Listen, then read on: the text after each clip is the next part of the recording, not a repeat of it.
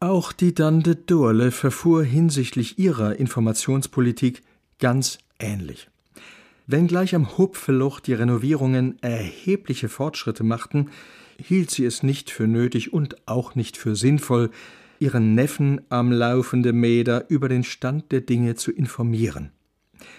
Sie hatte in ihrem Leben an etlichen Bauprojekten maßgebend mitgewirkt und nicht zuletzt dafür gesorgt, dass die Arbeiten an ihrer Ferienwohnung in Spanien reibungslos verliefen und das ohne jede Kenntnis der Landessprache. Zurückzuführen war das darauf, dass sie Handwerkern gegenüber eine natürliche Autorität besaß, an der es ihrem Neffen aus ihrer Sicht leider vollständig fehlte. So clever und durchsetzungsfähig der gewesen sein mochte, in beruflicher Hinsicht, so wenig ihm Spitzbuben etwas hatten vormachen können, so hilflos und naiv war er im Alltag. Für sie gab es da auch einen unmittelbaren Zusammenhang, was sein nicht vorhandenes Händchen für Frauen anbelangte.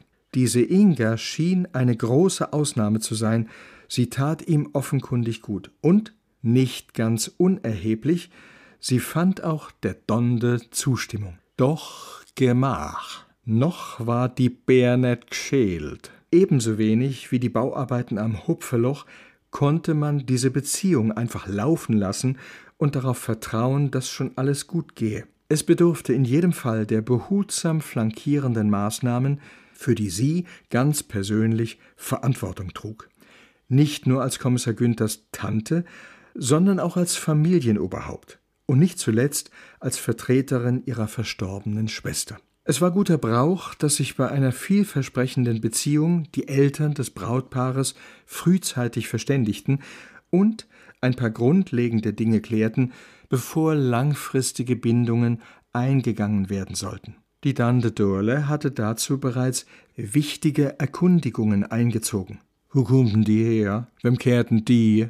Und weil es auf der Baustelle gerade besonders gut lief, entschloss sie sich zu einem Antrittsbesuch. An dieser Stelle wird deutlich, wie unterschiedlich selbst nah miteinander verwandte Menschen gestrickt sein können. Ihr Neffe hätte einen solchen Besuch akribisch geplant, sorgfältig erwogen, was er sagen würde, vielleicht das Haus erst einmal ein paar Tage beobachtet, den richtigen Moment abgepasst.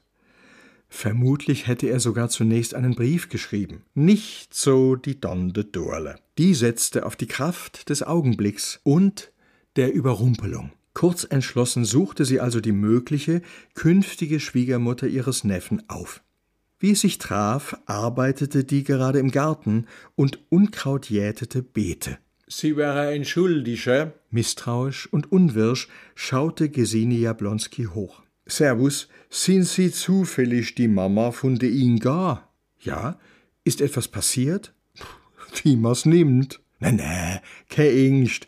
Was passiert ist, das ist bloß unseren Günder. Ich bin dem Seidande. Nebenbei, mit dem Rosmarin, da muss man bissl aufpassen, gell?